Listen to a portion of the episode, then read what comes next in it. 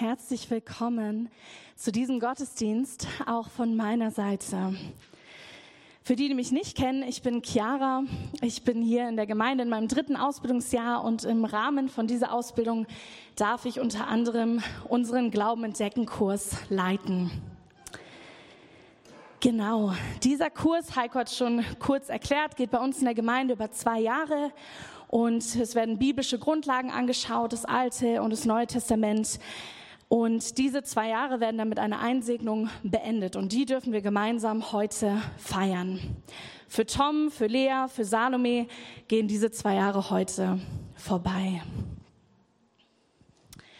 Als ich, als wir gemeinsam so an die letzten zwei Jahre zurückgedacht haben, uns das angeschaut haben, hey, was hat uns bewegt, was hat diese zwei Jahre ausgemacht und was soll diesen Gottesdienst heute prägen, da kam uns eine Frage, die auch über diesen Gottesdienst stehen wird. Vielleicht habt ihr sie schon auf euren Stühlen entdeckt und diese Frage lautet, wo gehst du hin? Wo gehst du hin? Ich werde das Bild von einem Wegweiser benutzen, sehr passend an dieser Stelle. Ähm, und vor mir sitzen hier drei Teens. Sie haben, wie gesagt, die letzten zwei Jahre die Bibel kennengelernt, Bibelverse auswendig gelernt, manchmal gerne, manchmal ungerne. Sie haben viel Neues entdeckt, sie durften ganz viel über sich selbst und über Jesus lernen. Und irgendwie geht das jetzt vorbei. Und versteht mich nicht falsch, ich hoffe, dass es in der nächsten Zeit für Sie noch weitergehen wird, darin, sich selber zu entdecken und Jesus zu entdecken und biblische Wahrheiten selber zu erkunden. Aber trotzdem geht glaubensmäßig ein Abschnitt nach diesen zwei Jahren heute vorüber. Und vor euch liegen mehrere Richtungen, mehrere Möglichkeiten, in die man die man einschlagen kann, mehrere Wege, auf die man zugehen kann, mehrere Ziele, die man anpeilen kann. Entscheidungen, die getroffen werden können. Und ich hoffe, dass ihr in den letzten zwei Jahren eine Grundlage aufbauen durftet, diese Entscheidungen weise zu treffen. Die Frage, wo gehst du hin, ist ganz bewusst genau so gestellt. Und die Frage heute Morgen ist nicht, wo willst du hingehen? Es heißt nicht, wo möchtest du eigentlich hingehen? Es geht um die Praxis. Wo gehst du tatsächlich hin? Hast du auch den Mut, Bequemlichkeiten in deinem Leben zu ändern und tatsächlich deine Richtung neu auszurichten? Und diese Frage gilt für die drei Teens nach den zwei Jahren und sie gilt genauso dir, ganz persönlich. Ich merke das immer wieder in all, in all in unserem Leben. Alles ist so beschäftigt und es gibt so viele Möglichkeiten, so viele Dinge, auf die wir uns fokussieren könnten, so viele Dinge, die Dreh- und Angelpunkte in unserem Leben sein können. Angefangen mit dir selbst. Dein ganzes Leben kann sich um dich drehen. Alles sollte sich nach dir ausrichten, am besten vielleicht auch noch jeder. Jeder sollte sich doch um dich drehen. Es könnte auch dein Partner sein. Vielleicht dreht sich dein ganzes Leben um deinen Partner. Vielleicht dreht, sich auch dein ganzes Leben um deinen Job, vielleicht um dein Handy, vielleicht um dein Haustier. Und hier geht es, wie gesagt, um Realitäten. Wo geht es wirklich drum? Wo gehst du wirklich hin? Wo zielt wirklich alles drauf ab? Nicht um die Theorie. Und vielleicht sagst du, hey, nee, ich würde nicht wollen, dass sich mein ganzes Leben um mich selber dreht. Aber wenn du ehrlich bist, ist es trotzdem so. Vielleicht willst du gar nicht so leben, aber du bist eben nicht bereit, Bequemlichkeiten aufzugeben und etwas zu ändern für die Richtung, die du wirklich einschlagen möchtest. Und wir wollen heute gemeinsam die Möglichkeiten anschauen, hey, die Gott uns gibt, die Gott auch diesen drei Teens gibt, nach den zwei Jahren einzuschlagen. Wo können sie eigentlich hingehen? Wo sollen sie eigentlich hingehen? Was schlägt Gott uns vor? Was gibt er uns an Richtung? Ich habe hier diese zwei Wegweiser.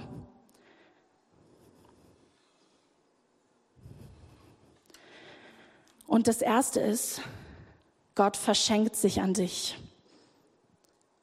Gott verschenkt sich an dich. Das ist eine Möglichkeit, ein Weg, den wir einschlagen können, genau das anzunehmen. Und wir wollen uns ein bisschen das anschauen, was das bedeutet, dass Gott sich selbst an dich, an uns verschenkt hat. Und ich habe euch drei Bibelstellen mitgebracht. Und das erste ist Johannes 3, Vers 16. Denn also hat Gott die Welt geliebt, dass er seinen eigengeborenen Sohn gab, auf dass alle, die an ihn glauben, nicht verloren gehen, sondern das ewige Leben haben. Gott war mit seiner Liebe verschwenderisch. Gott war mit seiner Liebe klar und er war radikal. Er hat so sehr, so sehr geliebt, dass er seinen eingeborenen Sohn ohne zu zögern an dich verschenkt hat, seinen eingeborenen Sohn sich selbst an dich verschenkt hat, so dass du, wenn du diesen Weg einschlägst, ewiges Leben haben kannst. Römer 8, Vers 32. Er, der sogar seinen eigenen Sohn nicht verschont hat, sondern für ihn, für uns alle dahingegeben hat, wie sollte er uns mit ihm nicht auch alles schenken? Er hat sich selbst verschenkt. Er hat uns alles geschenkt. Ein für allemal, sein höchstes Gut. Und wenn wir diesen Weg einschlagen, und das ist eine Richtung, die er vorschlägt, in völliger Freiheit dorthin zu gehen und sich darauf auszurichten oder nicht, aber dann bedeutet es völlige Freiheit. Römer 6, Vers 23.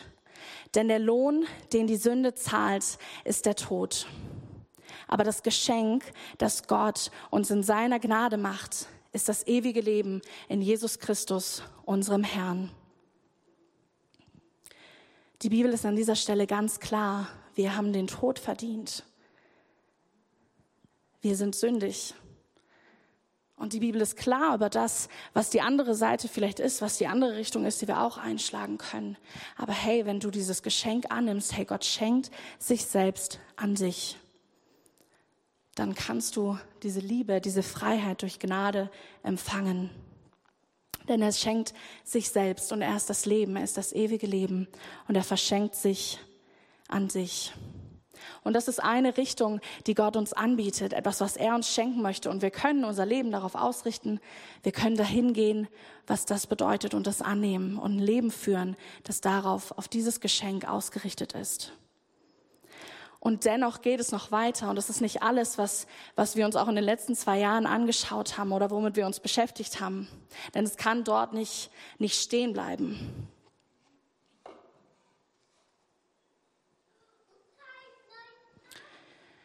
Und dann gibt es den zweiten Wegweiser. Gott lieben mit aller Kraft.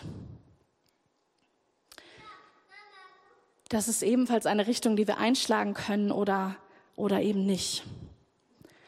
Und hier haben wir bewusst diesen Bibelvers ausgesucht, das Doppelgebot der Liebe, mit dem wir uns intensiv auseinandergesetzt haben, um verstehen zu können, was das eigentlich bedeutet. Und dieses Doppelgebot der Liebe steht in Markus 12 und ich lese es nochmal vor. Du sollst den Herrn, sein Gott, lieben von ganzem Herzen, mit ganzer Hingabe, mit deinem ganzen Verstand und mit all deiner Kraft. Und an zweiter Stelle steht das Gebot, liebe deinen Mitmenschen wie dich selbst. Du sollst den Herrn, dein Gott, lieben von ganzem Herzen, mit ganzer Hingabe, mit deinem ganzen Verstand und mit all deiner Kraft. Und an zweiter Stelle, liebe deinen Mitmenschen wie dich selbst. Das ist die Richtung, in die Gott uns einlädt zu gehen. Ein Leben, das die Liebe und die Hingabe zu ihm mit allem voll und ganz ausdrückt. Und hier geht es um die Praxis. Ich hoffe, ihr erinnert euch, nicht um die Theorie. Es geht um das, was dein Leben wirklich ausdrückt, wohin deine Schritte wirklich gehen, worauf du wirklich abzielst. Und ich habe mich gefragt, was heißt das, dieses Leben zu lieben, zu leben, Gott zu lieben mit aller Kraft, mit allem, was ich bin, mit allem, was ich habe. Und ich habe ähm, drei Situationen, drei Geschehnisse, drei Menschen aus der Bibel, die mich bewegt haben. Und ich will euch kurz in diese drei Geschichten mit reinnehmen, wo ich glaube, dass das rüberkommt, was es heißen kann, Gott zu lieben mit allem. Und in der ersten Geschichte In Apostelgeschichte 8 geht es um Philippus. Und Philippus bekommt von einem Engel den Auftrag, Richtung Süden zu gehen. Und ich fasse das kurz. Er sieht dort einen Kämmerer aus Äthiopien und hat das Empfinden, hey, der Heilige Geist sagt, geh dorthin und setz dich zu ihm. Und ich lese den weiteren Text vor. Philippus lief hin. Und als er neben dem Wagen herging, hörte er den Mann laut aus dem Buch des Propheten Jesaja lesen. Verstehst du denn, was du da liest? fragte er ihn. Wie kann ich es verstehen, wenn niemand es mir erklärt? erwiderte der Mann. Und er bat Philippus aufzusteigen und sich zu ihm zu setzen. Der Abschnitt der Schrift, den er eben gelesen hatte, lautete, man hat ihn weggeführt wie ein Schaf, das geschlachtet werden soll. Und wie ein, wie ein Lamm beim Scheren kein Laut von sich gibt, so kam auch über seine Lippen kein Laut der Klage. Er wurde erniedrigt und all seiner Rechte beraubt. Niemand wird über Nachkommen von ihm berichten können, denn sein Leben auf der Erde wurde von ihm genommen. Und der Äthiopier wandte sich an Philippus, bitte sag mir, von wem hier die Rede ist. Spricht der Prophet über sich selbst